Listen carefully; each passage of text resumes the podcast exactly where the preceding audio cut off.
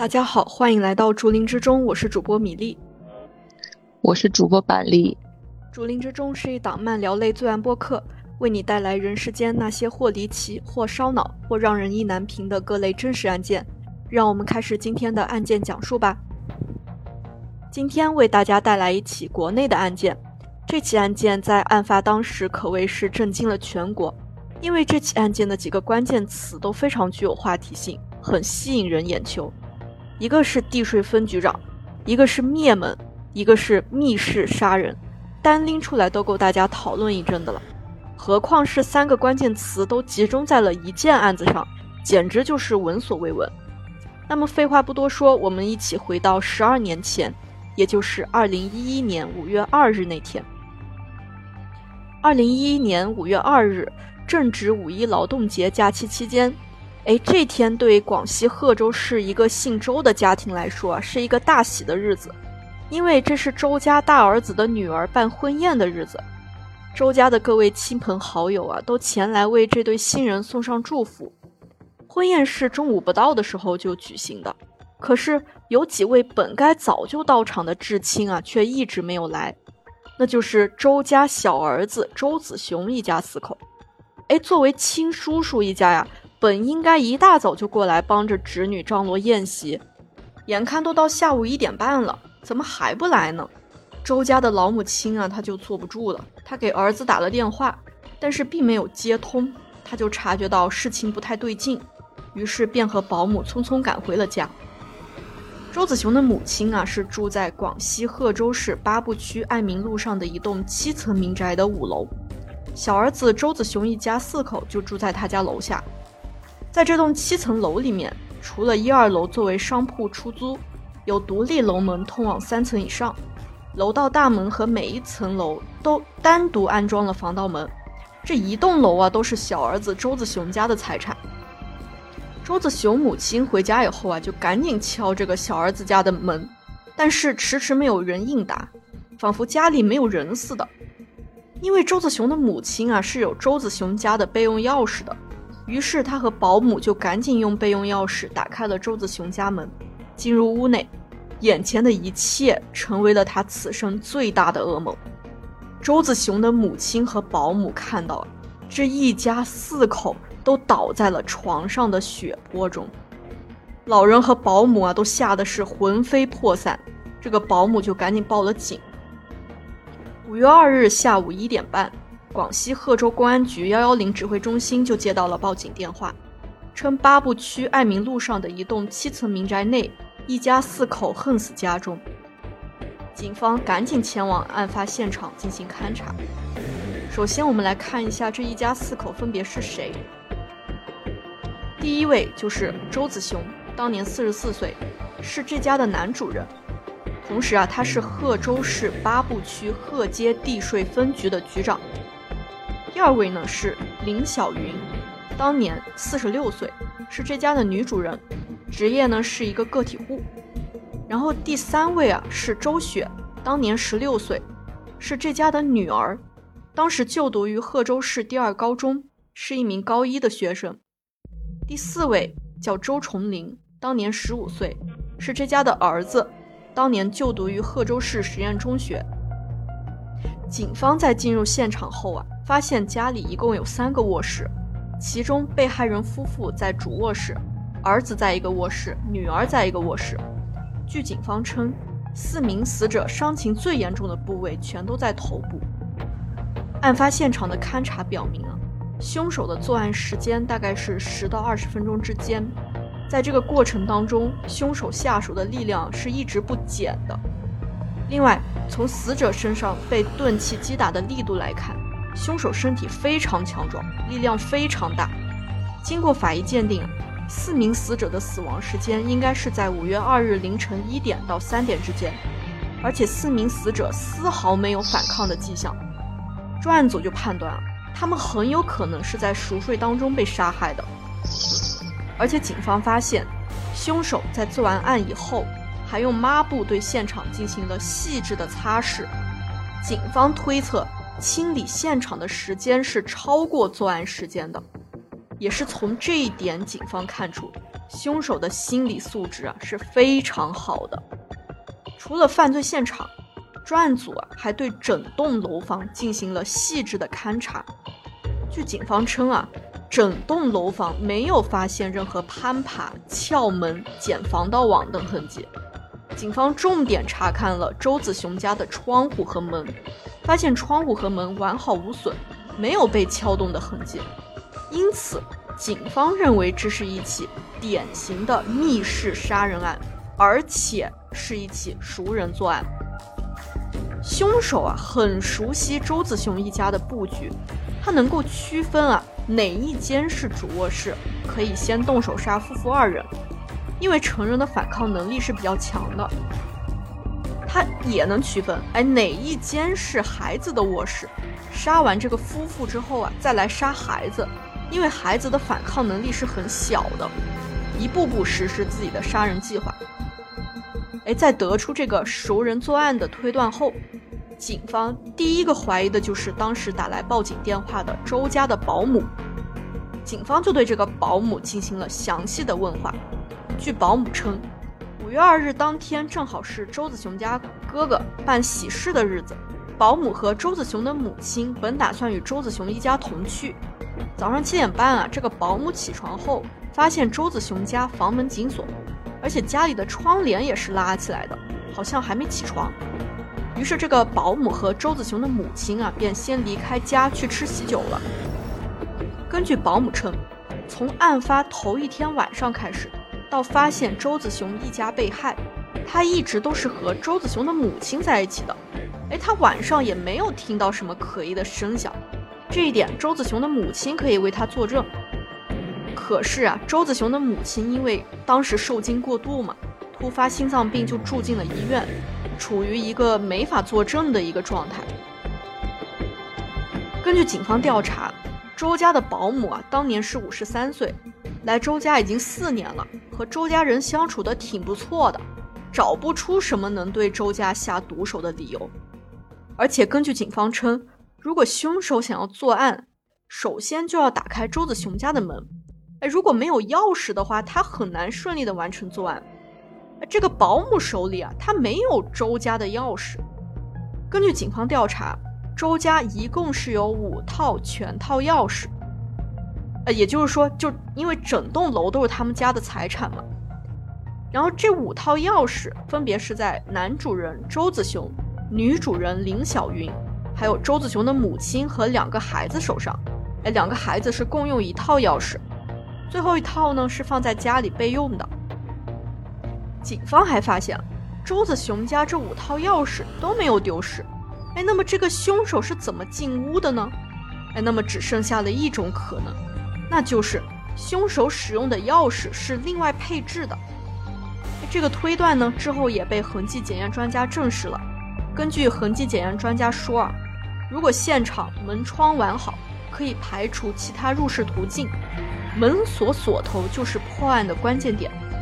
根据专家鉴定啊，可以断定房门钥匙是被复制了的，凶手是通过后配的钥匙开锁进屋的。周子雄家的门啊都比较高档，钥匙啊也比较特殊，一般人很难自行配置。于是，警方在全贺州市各个钥匙加工店进行了排查，看一下近期是否有人去配过周子雄家同样的钥匙。通过排查，警方没有发现任何可疑的人员。哎，与此同时呢，专案组就开始排查最有可能接触到周子雄家钥匙的亲戚们。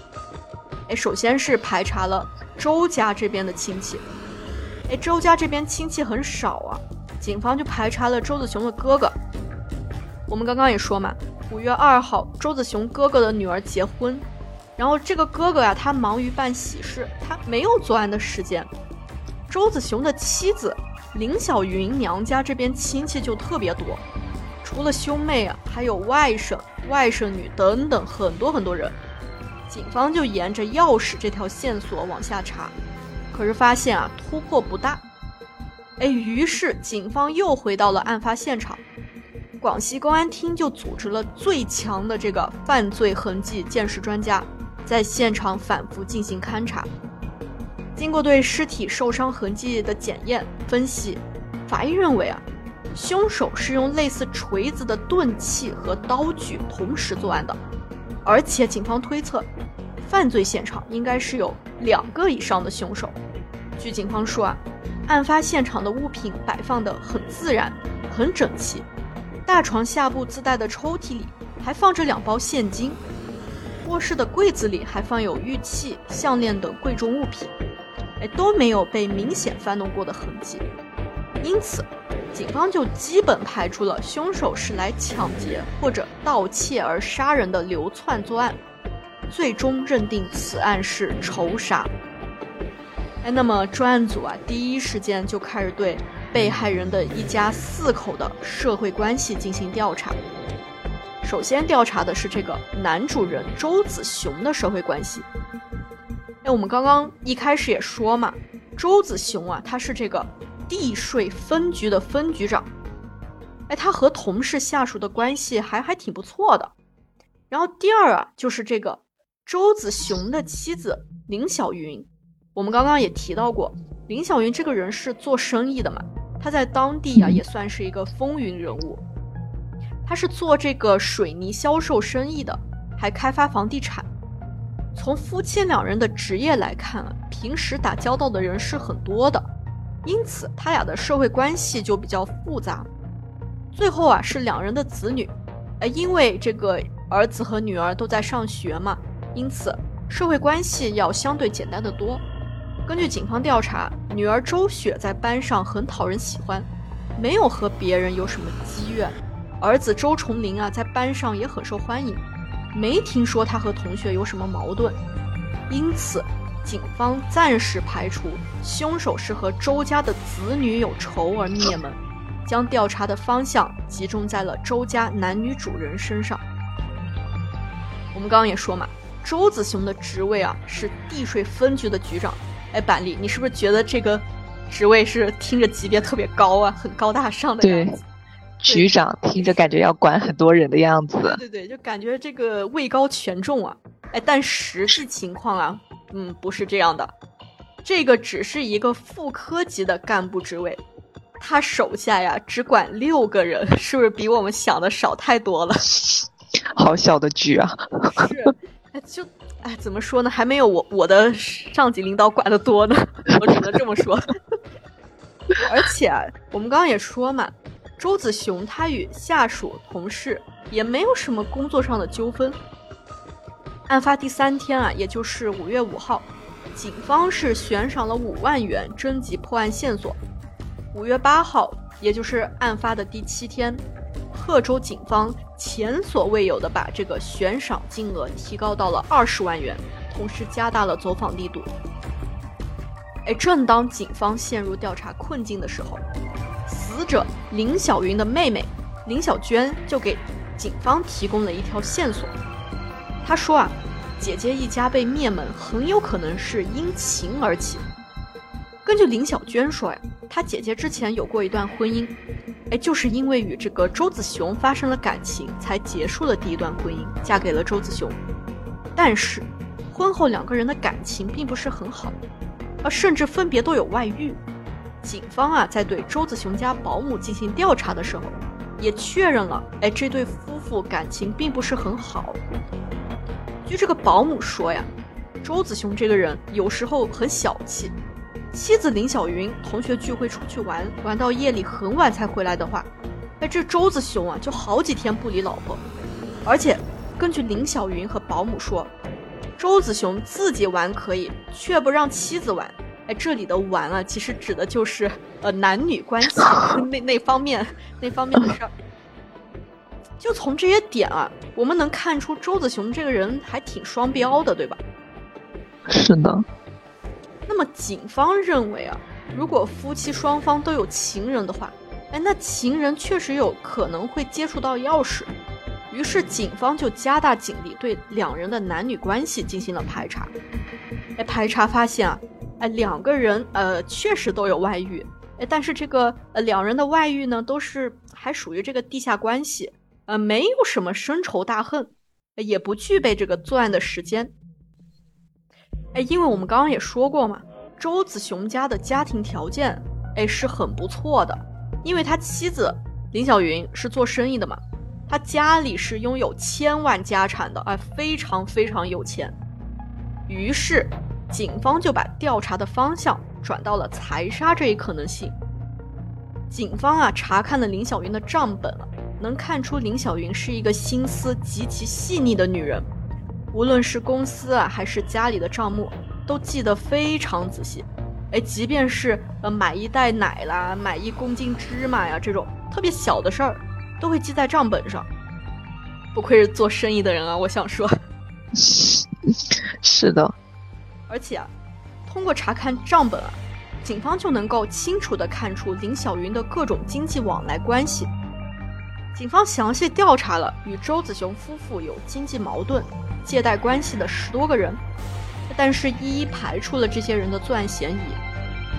与此同时呢，反复勘察凶案现场的物证专家就发现了一个痕迹：案发现场是四楼嘛，而在六楼一间落满灰尘、长时间无人居住的房间里面，警方竟然发现了一个新踩出来的穿着袜子的脚印。警方对这个袜脚印啊，就进行了测量。这枚脚印啊，长二十五厘米，推测是一个身高在一米六到一米七之间的男性的脚印，因此可以推断凶手当中有一名男性。此时，一位可疑的男子就进入了警方的视野。这个男子啊，和林小云有经济矛盾，他就是林小云的妹夫李玲，也就是这个林小娟的丈夫。案发当时啊。李玲是林小云工地上的主管，按照林小娟的说法，她老公啊简直就是林小云的看门狗，包办一切事情。但是林小云给李玲开的工资又很低，本来说好啊一个月给两千块，包吃包住，但是到头来啊林小云把李玲的工资克扣到每个月一千五百元，只包吃不包住，还经常拖欠工资。而且工作是非常非常忙的，李玲都没有啥休息时间。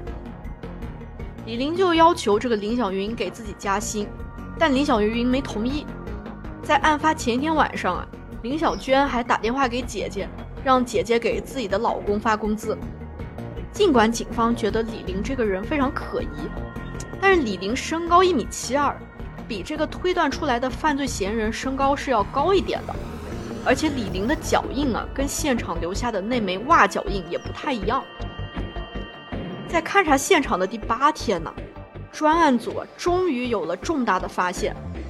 公安厅物证鉴定专家在四楼周子雄家卧室的地板上发现了半个并不明显的鞋印，这个鞋印就在清理现场的抹布擦痕旁边，是顺着擦拭痕迹。自然的一拧那种状态下留下来的脚印，物证鉴定专家判断这是一双女士拖鞋的鞋印，并且能够推断案发现场曾有一个女性在案发时做了一些清理现场的工作。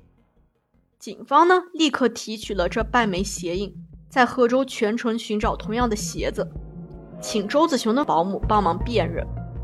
发现啊，这双鞋子就是保姆留在四楼门口的鞋子。这是一双三十七码的女士拖鞋，这双鞋子已经不见了。警方根据这枚鞋印就推测，这名女性凶手的身高不到一米六五。哎，这个身高和保姆的身高是非常吻合的。而且根据调查，这个保姆在案发头天晚上八点多，在广场跳了舞，期间还给外人打过电话。之后，他回到了自己居住的五楼的房间，看书，一直看到了深夜十二点多。哎，十二点多这个时候啊，此时就距离警方推测的案发时间凌晨一点已经非常接近了。可是，就住在周子雄家楼上的保姆却说自己什么异常的动静都没听见。那么，警方就觉得这个保姆啊，实在是可疑啊，是吧？我也觉得，就是你。住那么近，然后你没你你啥也没听见，而且那个鞋印推断出来的身高跟你的身高又是极度吻合的，哎，那这不是明摆着，嗯，对吧？各种条件都很符合他。是，哎，但是啊，警方啊，本来就抓住了这么一点点希望，但就在此时啊，一直在住院的这个周子雄的母亲，终于啊是清醒了过来。那么周子雄的母亲就作证啊，这个保姆啊，她确实不是凶手，因为当天晚上他们一直都在一起。哎，那好吧，那保姆的嫌疑最终还是排除掉了嘛。嗯，那么这两个在犯罪现场出现的一男一女，究竟会是谁呢？有谁能够接触到死者周子雄家的全套钥匙，并通过配置钥匙进入现场呢？案发后啊，死者林小云的母亲也因为伤心过度卧床不起，一直到案发后的第十天才能接受警方的调查。警方通过对林小云母亲的调查。得知五个月前，她在二女儿，也就是林小云家住过一段时间，哎，感觉住不习惯啊，又搬回来和小女儿林小娟一起住。在死者林小云家住的时候啊，他曾经有一套周家的全套钥匙。后来他还钥匙的时候，是委托小女儿林小娟去帮他还的。警方就根据这一点，判断林小娟有机会去配置钥匙。而且这个林小娟，她身高一米六一，穿三十七码的鞋，这些都和犯罪现场凶手留下的痕迹高度吻合。哎，这个林小娟啊，那她究竟是一个怎样的人呢？林小娟当年三十六岁，无业，与姐姐林小云相差十岁。根据对死者家人的走访调查，哎，家人们都说啊。这姐妹俩的关系是最好的，而且案发之后，林小娟还主动向警方提供了诸多姐姐家的情况，对警方查案十分配合。那我们刚刚也提到嘛，她还主动跟警方说：“哎，这个姐姐家情杀，对对，可能是因为情杀。”然后案发后呢，警方与林小娟接触过四次。根据警方说啊，林小娟给人的感觉就非常健谈，是一个直肠子，呃，有啥说啥。无论是警方啊，还是林小娟的家人，都没有看出林小娟在案发后有啥异常。林小娟的丈夫李林还说，在得知姐姐一家被害后，林小娟伤心痛苦，饭都吃不下。在案发之后的每天晚上，本来她不会上网嘛，她都会让丈夫帮着登录网页，看看案件的进展和网友的评论。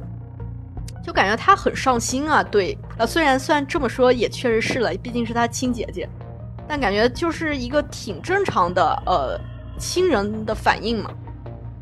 是的，哎，但是啊，根据警方的进一步调查，发现在案发当晚啊，林小娟和一个电话的通话记录很多，案发当晚八点多他们之间有通话，啊，凌晨两点还有通话，甚至。到凌晨三点、四点、五点都还在通话，哎，这就非常非常奇怪，对吧？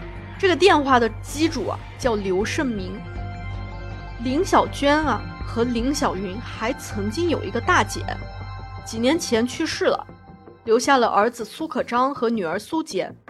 那这个刘胜明啊就是苏杰的男朋友，也就是说，案发当晚后半夜。这个当小姨的林小娟还和外甥女的男朋友频繁的联系，哎，这不是很奇怪吗？这感觉关系有点远，这关系太远了，这还而且这个频繁联系，这个时间点也太奇怪了。对呀，这时间点也太可疑了。而且这个刘胜明的体态特征啊，还有这个身高体重和足印。都与警方之前在案发现场六楼发现的那个袜脚印反映的形态特征非常吻合，而且更可疑的就是，案发当晚刘胜明就和女友苏杰，在一个名叫刘荣波的男子的帮助下离开了贺州，三个人啊外逃至湖南长沙等地，之后刘胜明与苏杰又去浙江宁波待了两天。再之后呢，又前往广东东莞的一个镇子。二零一一年五月十四日，案发之后的第十三天，警方赶往广东东莞的一家宾馆，找到了死者林小云的外甥女苏杰及其男友刘胜明。就在警方和苏杰谈话过后没多久，苏杰就说出了这起案件的真凶，那就是他的小姨林小娟。警方就立刻对林小娟、刘胜明和涉嫌窝藏罪的刘荣波实施了抓捕。林小娟和刘胜明交代，苏杰的哥哥苏可章也参与了作案，于是警方立刻逮捕了苏可章。至此，本案的嫌疑人全部归案。在这里啊，我想补充两点信息。一个就是我们刚刚提到的一个人刘荣波，哎，大家别小看了这个人啊。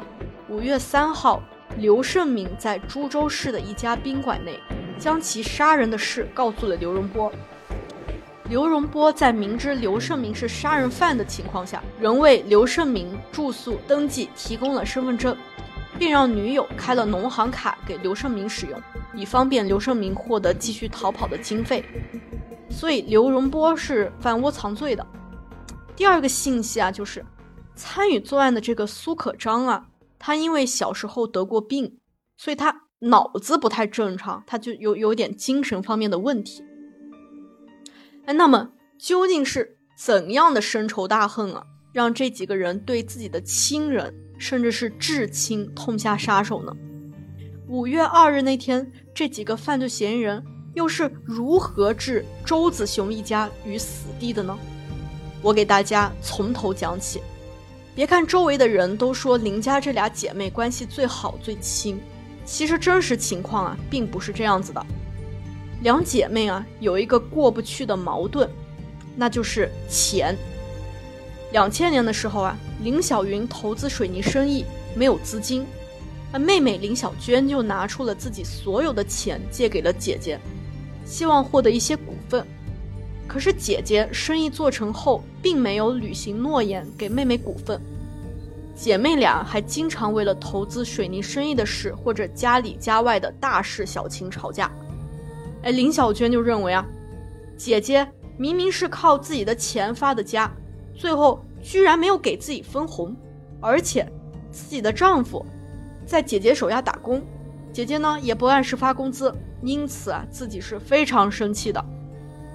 而更让他心里不平衡的就是，姐姐家的经济条件那么好，却不帮衬娘家人，甚至对母亲也不够大方。积怨越来越深的这个林小娟啊，于是找来了外甥女苏杰和外甥苏可章，商量着怎么对付林小云一家。哎，苏杰和苏可章兄妹俩和这个小姨的关系是挺好的。在他们俩母亲去世之后啊，苏杰很长一段时间都住在林小娟家里，而且林小娟呢也时不时的会给兄妹俩钱花。早在出事前半年啊，林小娟就已经开始计划杀人的事情。大年三十啊，林小娟甚至还给了苏杰的男朋友刘胜明一万块钱，想要刘胜明去购买枪支。哎，但是钱呢被这个刘胜明给花没了。哎为了达成自己报仇的这个愿望啊，林小娟忍了。后来，林小娟也一再要求苏杰配合她。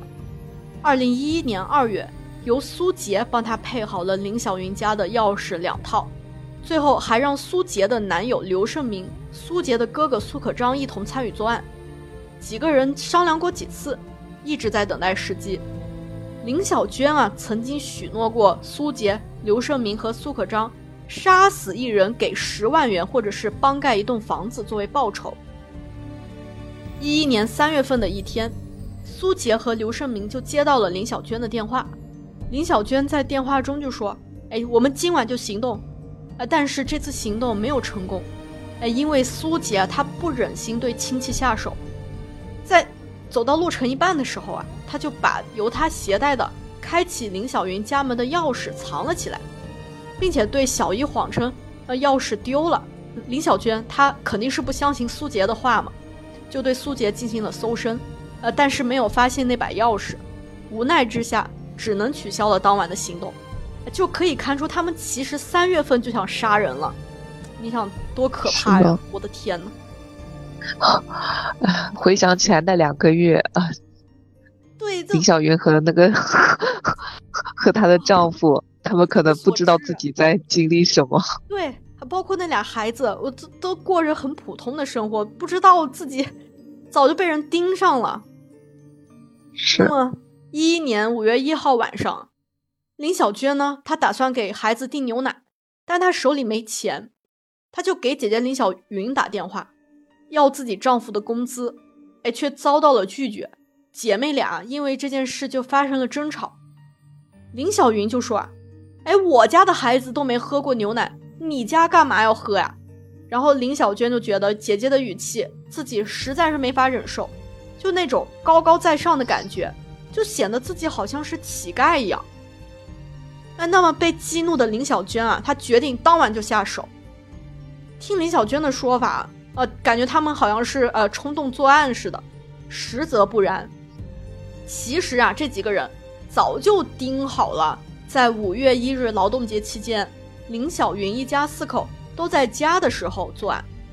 根据林小娟供认啊，五月二号约零点三十分。在确认姐姐一家已经熄灯入睡后，她带上了配好的钥匙和之前准备好的三把锤子、一把匕首，叫上外甥苏可章和外甥女男友刘胜明，来到了林小云家一楼的后门。林小娟用钥匙打开了楼门，在四五楼楼梯间呢，苏可章从携带的包内拿出了两把锤子。苏可章拿一把八角形铁锤，将一把小的铁锤给了刘胜明。因为担心林小云一家没有熟睡，他们在楼梯间又等候了半个多小时。大概是一点三十分，林小娟就用钥匙打开了四楼的房门，进入了林小云家中。林小娟先将周雪、周崇林的房门关上，并用手示意苏可章、刘胜明进入夫妻俩的卧室。两个人进入卧室后啊，分别站到睡在床上的林小云、周子雄一侧。林小娟呢，则站在门口处，用手电筒为苏可章和刘胜明照明。接着，林小娟以打亮手电筒为信号，指挥站在床头的苏可章和刘胜明同时挥舞铁锤，猛击姐姐和姐夫头部。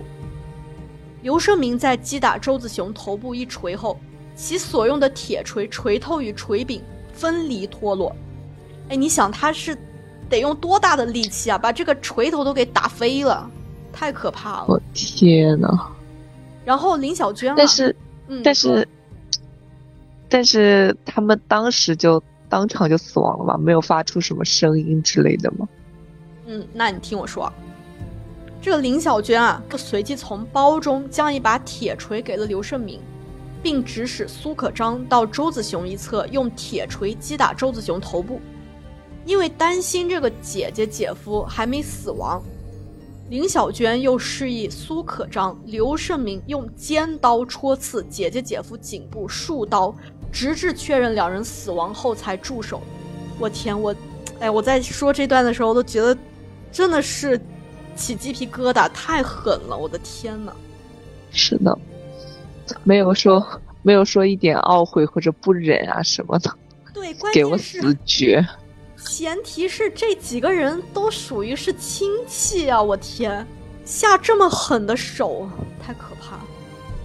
随后更可怕的就是林小娟、刘胜明、苏可章进入了周崇林的卧室，就是小儿子的卧室。然后林小娟啊，还是用手电筒照明；苏可章、刘胜明分别持铁锤击打周崇林头部。苏可章在击打周崇林后。又用尖刀刺戳颈部，致其死亡。随后，林小娟三人又进入了女儿周雪的卧室。林小娟用手电筒照明，苏克章、刘胜明用铁锤分别击打周雪头部，致其死亡。哎，太可怕！我感觉他们几个都没有一点点犹豫，就是的，是的。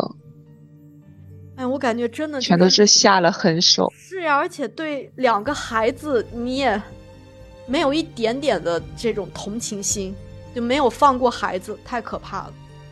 那么，在杀害了姐姐一家四口后，林小娟、刘胜明还偷走了现金两万四千余元和手机两台、项链等物。林小娟对赃物进行了分配，刘胜明分得九千六百元。苏可章分得六十元。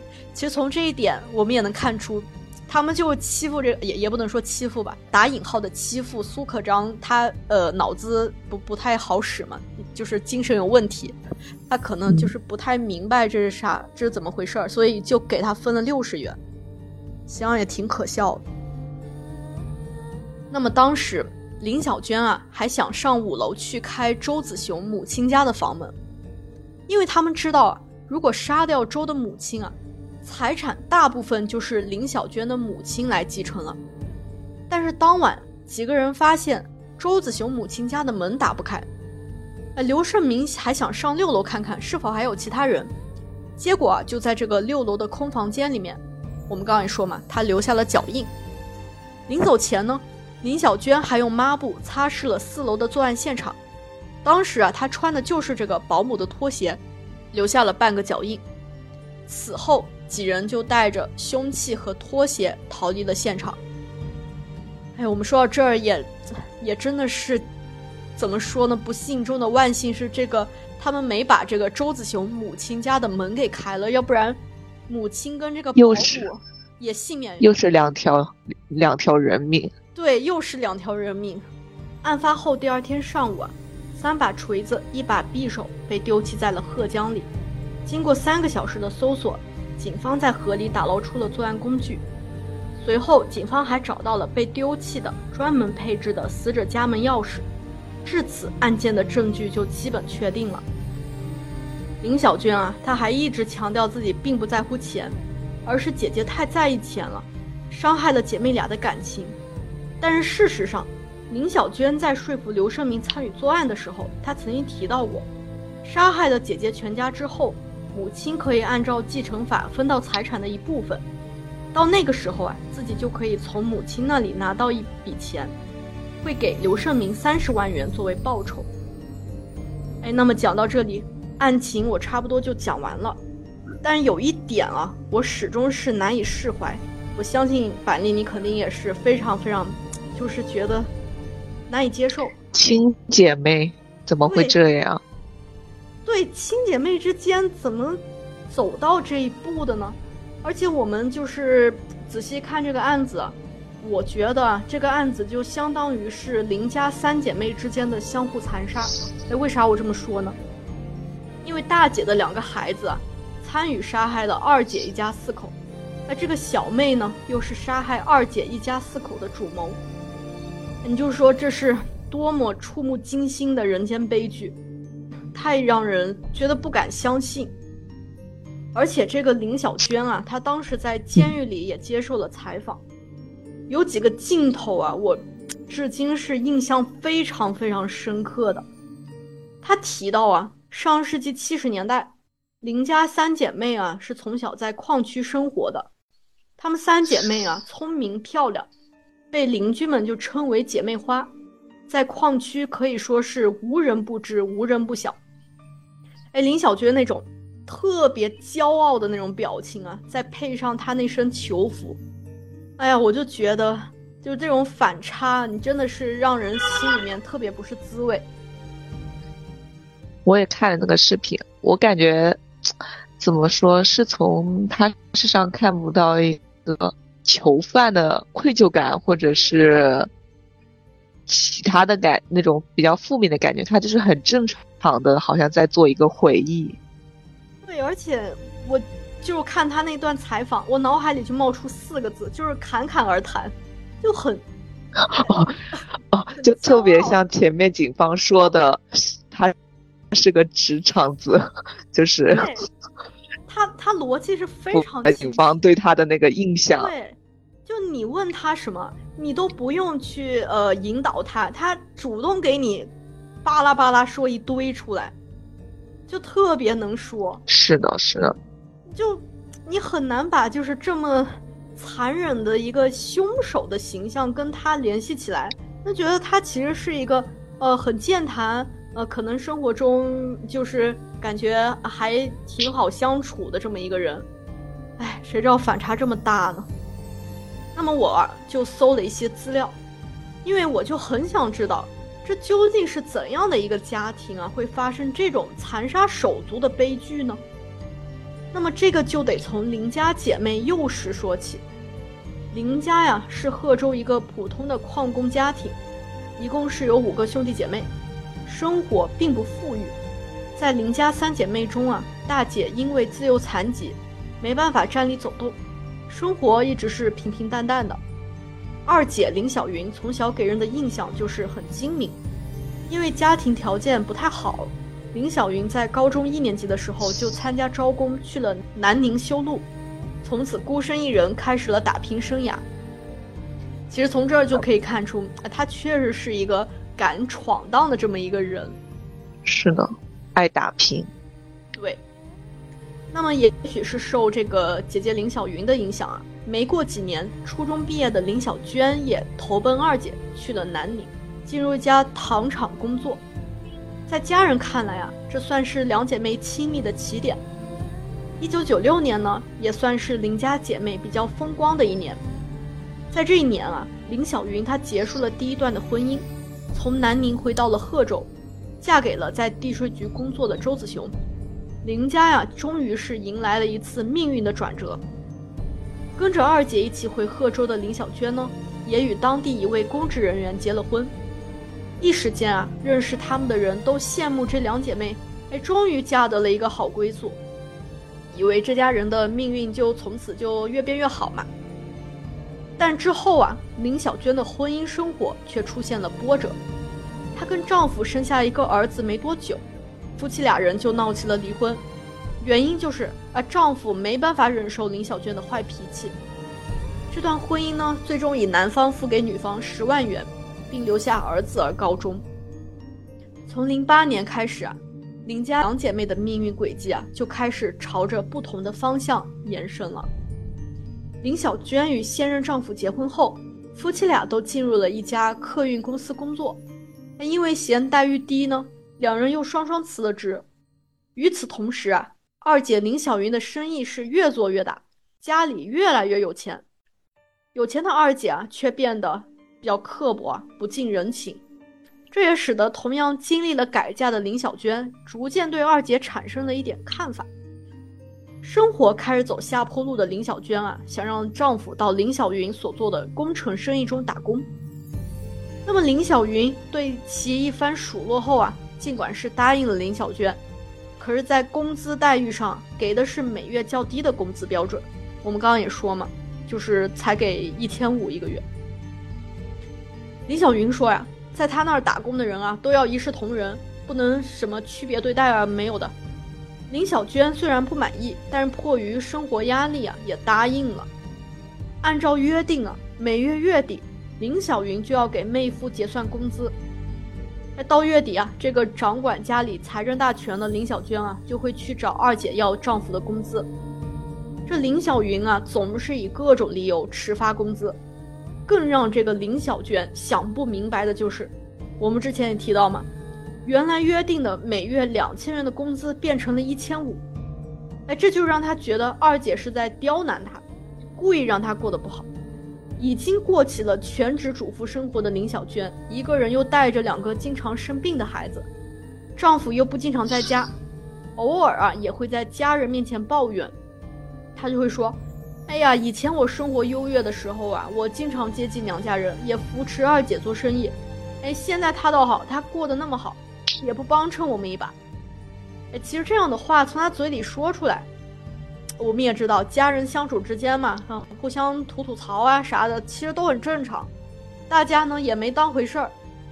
这林小娟啊，她平时嗯没啥知心朋友，她心里的苦闷呢也没法发泄，啊，只能在自己心里面越积越深。然后更让这个林小娟的生活雪上加霜的就是，一零年的下半年啊，她被检查出患了甲亢。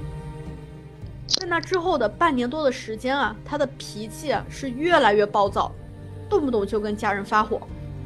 还有一件事情啊，就让他一直耿耿于怀。那就是在零一年左右啊，当时林小云的水泥生意刚刚起步，林小娟不是拿了离婚她嗯她丈夫给她的十万元嘛，然后又凑了一些交给二姐，作为二十万入股金。当时约定按收益分成，但结果啊，林小云并没有兑现，只是经营几年后，将水泥生意又交给了林小娟打理，自己则到这个中山县做起了工程生意。呃，当时的水泥生意啊是越来越难做，再加上林小娟，嗯，她经营不善嘛，水泥生意就没做多久就做不下去了。这就让她感觉啊，自己好像是被二姐耍了，这个姐妹关系就进一步恶化了。这林小娟她就说呀，她说。我借给她二十万元做生意，就像是借了只母鸡给她。哦，这母鸡生完蛋了，她再把这个母鸡还给我，有这么好的事情吗？入股她只得到了一丁点的分红，然后自己经营的水泥生意也失败了。林小娟就感觉姐姐就是变相欺骗了她的钱，她就在想啊，这就是亲姐妹吗？为什么姐姐这么无情呢？她现在都这么有钱了。那她说话还总是这么呃盛气凌人的，经常刁难我们夫妻俩，哎，我真就受不了她了。那么在这个利益的驱使下，心里极度失衡的林小娟从此就积怨成仇，就有了杀人泄愤，通过其母亲继承二姐遗产的方式占有林小云一家财产的歹念。那么在这个庭审现场啊。林小娟的情绪啊是挺激动的啊，她一直在那哭。她说自己并没有直接参与动手杀人，她也没有想过要置姐姐林小云一家于死地。她辩解，想杀林小云的是她这个外甥女苏杰。据林小娟说呀，苏杰当时和男朋友刘胜明非常缺钱，原因就是说，呃，一是。刘胜明他做生意亏了钱，第二就是刘胜明的母亲身体有疾病需要钱花，于是这俩人啊就经常来找小姨要钱嘛。但林小娟呢就没给，苏杰就看这个二姨家就是林小云家很有钱，但是这个二姨呀经常也是对自己就是各种什么挖苦讽刺啊尖酸刻薄啊，他就想去绑架二姨家的孩子。就他对二姨其实也是，也是有恨在的，不然也不会帮着，就是杀二姨一家。那么当然了，这一切都是林小娟在狡辩啊。最终，警方经过各种调查取证，就确定这个林小娟确实就是主谋，没得洗。那么，主犯三人啊，在被判死刑后还不服判决，提起了上诉。一二年的四月一日。广西壮族自治区高级人民法院驳回了林小娟、刘胜明、苏可章的上诉，维持对三被告人犯故意杀人罪、盗窃罪，决定执行死刑的刑事裁定。苏杰因为帮林小娟配钥匙，还参与了前期的策划，因此被认定为同案犯。但因为犯案时苏杰才十七岁，就被另案起诉了。刘荣波呢，犯窝藏罪，被判有期徒刑四年。在一三年一月二十四日上午十点半，林小娟、刘胜明、苏可章三人被押赴刑场执行了死刑。哎，那这个案件呢，我们现在就讲完了。板栗，你有什么想法吗？我感觉，呃，首先，呃，我觉得挺神奇的一点是林小云她找了自己的。外甥女的男朋友参与这件事，但她的丈夫好像是对她杀人的计划是不知情的。哦，嗯，对对对，是她丈夫确实不知情，这是真的。我也觉得，我觉得这一点挺神奇的，是说明其实我感觉她和她丈夫的一个婚姻也已经是名存实亡了，就也很符合她怎么说心中的烦闷，没有没有。宣泄的地方吧，就越积越深，因为她不跟她丈夫说这事，然后也可能是她丈夫没有办法对她这个情绪做一个反馈吧，所以她选择最后选择不跟她丈夫说。是，而且当时就是查资料的时候，就是她丈夫啊，其实是嗯，大概一个月就回家一两次，反正是经常不在家的，因为那个工地好像离他家还挺远的。所以夫妻俩肯定是处于一种，就是缺乏沟通的这么一个状态。那么时间一长了，那关系肯定就逐渐疏远了嘛。所以我觉得她嗯没把杀人这件事儿告诉她丈夫，我觉得也是想说，哎，告诉了丈夫可能也帮不上什么忙，嗯，可能有这种想法。是的，然后还有一个就是，我感觉他姐姐其实从各方面侧面可以反映出来是一个比较锱铢必较的人吧，或者说嗯，有一点斤斤计较的人。你想想，他前面说他千万家产，但是给妹夫发工资，要把两千块钱工资压到一千五，还本来是包吃包住，改成了包吃不包住。而且他记的那些账本，可以看得出来，他对就是每一分，就是精细到每每一分钱、每一笔钱，他都记得很清楚。就他对钱这个东西是很在意的。是的，是的。哎呀，所以我觉得，嗯，这个案件，嗯，确实这个这三个杀人犯啊，那那没得洗，那真的就是罪大恶极。但是我觉得，嗯，就是整体查完资料来看，你说林小云，她这个人，她一点问题都没有吗？我觉得是存疑的。我觉得他妹妹对他有怨恨，就是是比较合理的。但是，呃，他肯定后面这种发泄的手法是很极端的，肯定是不合法的。但是我觉得能大概理解他妹妹为什么会对姐姐有很深的一个怨恨吧。毕竟你姐姐发达了，这么发达的程度，结果真的是对家人还这么的计较，肯定心里会有不满。而且中间不是还讲到他们的妈妈，就是嗯，还去那个二姐那里住了一段时间，住不惯。住不，明明是比较有钱的二女儿的家里，她住不惯，她反而去住到比较穷的三女儿家里。是，嗯，嗯我觉得也侧面能反映出来，可能二女儿她确实跟娘家人这边没有走的那么近吧。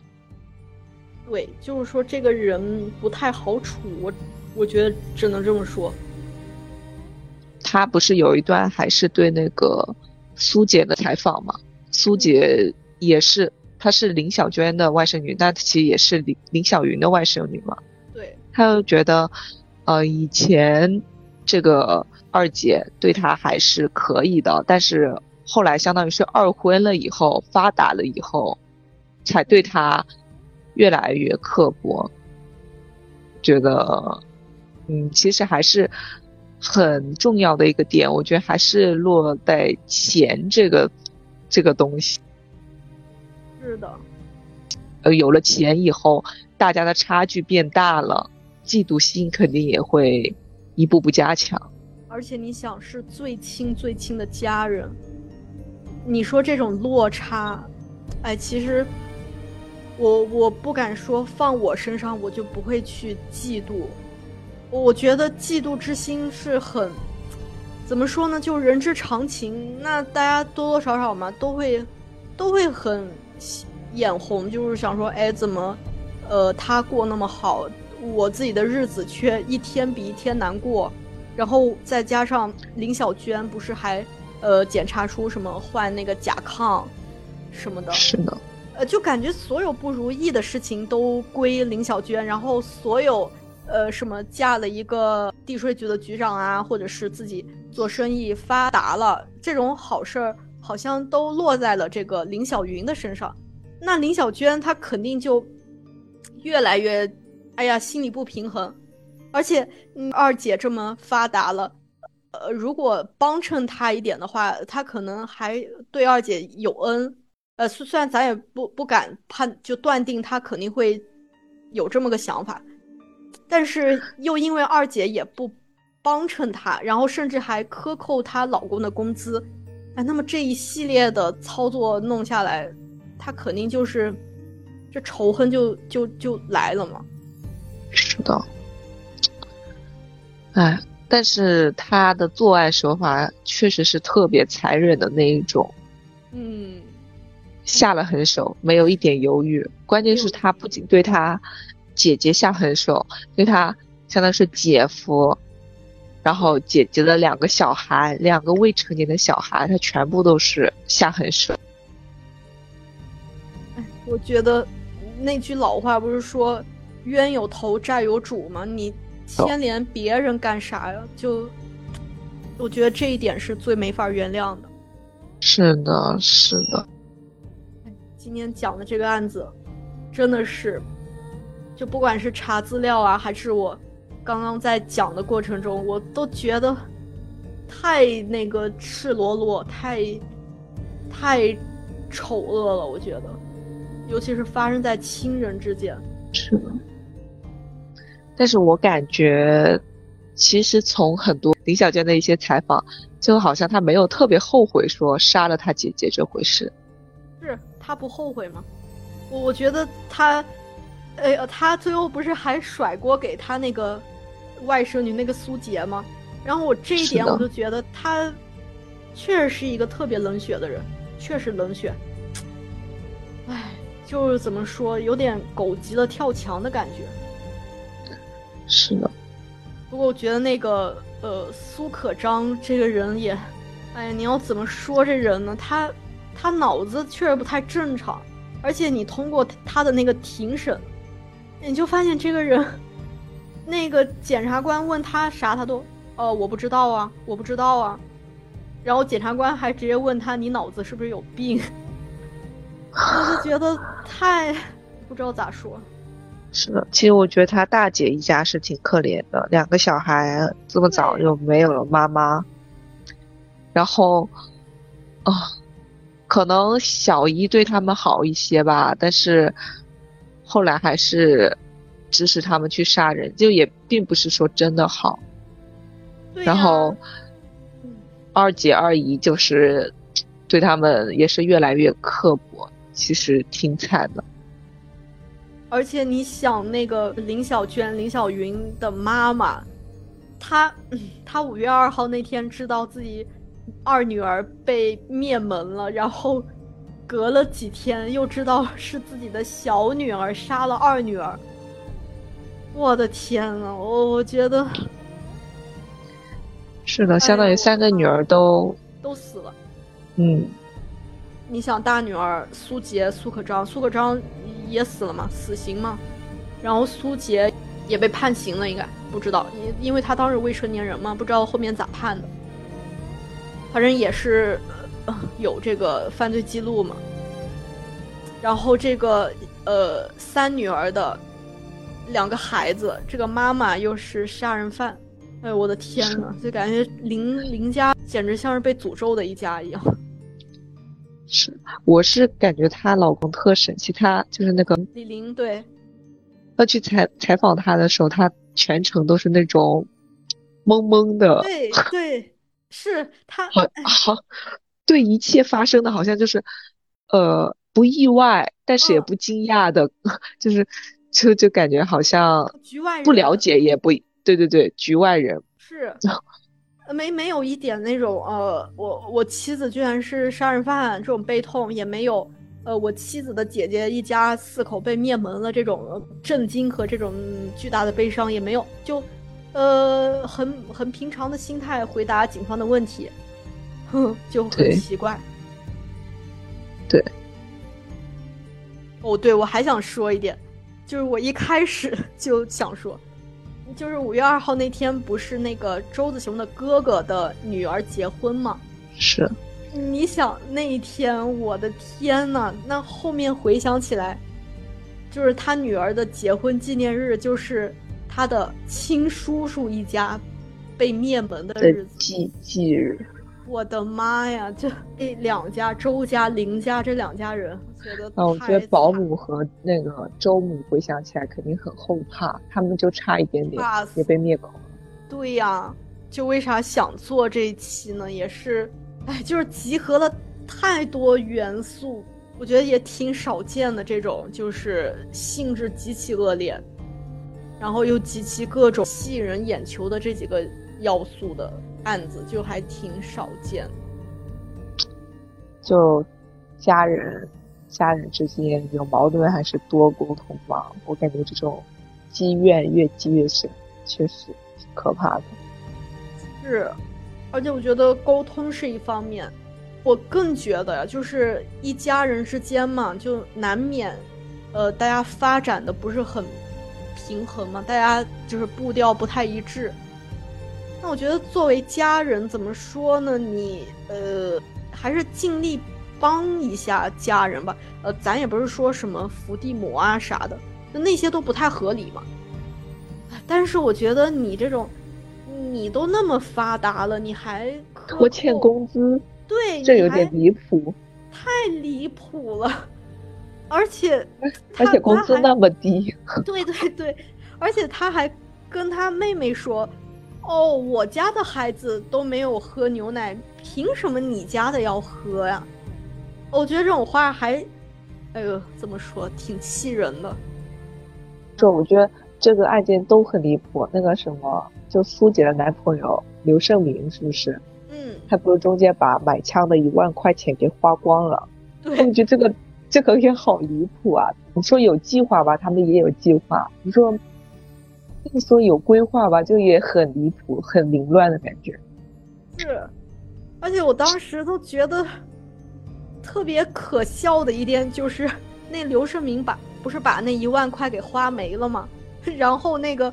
当时林小娟她其实挺穷的，呃，但她为了这个报仇啊，她也给忍了，啊，我就觉得特别荒唐，就想说他到底有多恨他姐姐，就是连个外甥女的男朋友平白无故把他一万块花完了，他都能忍，是，他还是要坚持杀了他姐姐，是他不就是想利用这个刘胜明吗？林小娟这个人，我只能说足够冷血。只能这么评价他，非常非常冷血一个人。我是觉得他执念好深。哦，对对对，他非常执念非常深。那么我们今天的案件讲述就到此结束啦，也欢迎大家继续订阅《竹林之中》，我是主播米粒，下期再见。我是主播百丽，下期再见。